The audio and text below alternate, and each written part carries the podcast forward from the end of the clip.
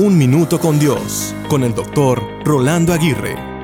En la cultura latinoamericana celebramos la tradición de los 15 años, en especial a las señoritas, a quienes en muchas ocasiones se les celebra con una fiesta llamada quinceañera.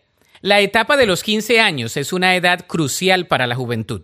Es allí donde se está pasando por el proceso de cambios de la niñez a la juventud, de la dependencia a la independencia, de la preparación hacia la libertad de pensamiento, de expresión y de acción.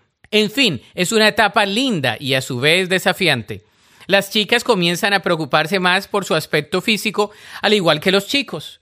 Las preguntas de existencialismo se magnifican al pensar en por qué estoy aquí, cuál es el propósito de mi vida, hacia dónde me dirijo y de dónde provengo. También cobran mucho sentido las amistades, los lugares, las tradiciones y el construir memorias e historias.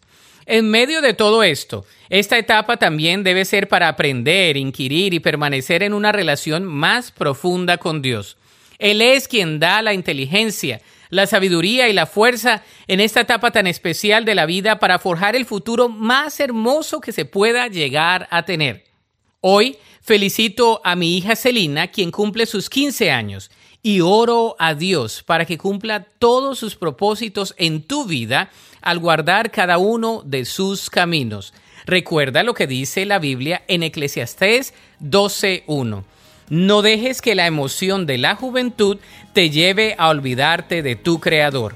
Honralo mientras seas joven, antes de que te pongas vieja y digas, la vida ya no es agradable. Para escuchar episodios anteriores, visita unminutocondios.org.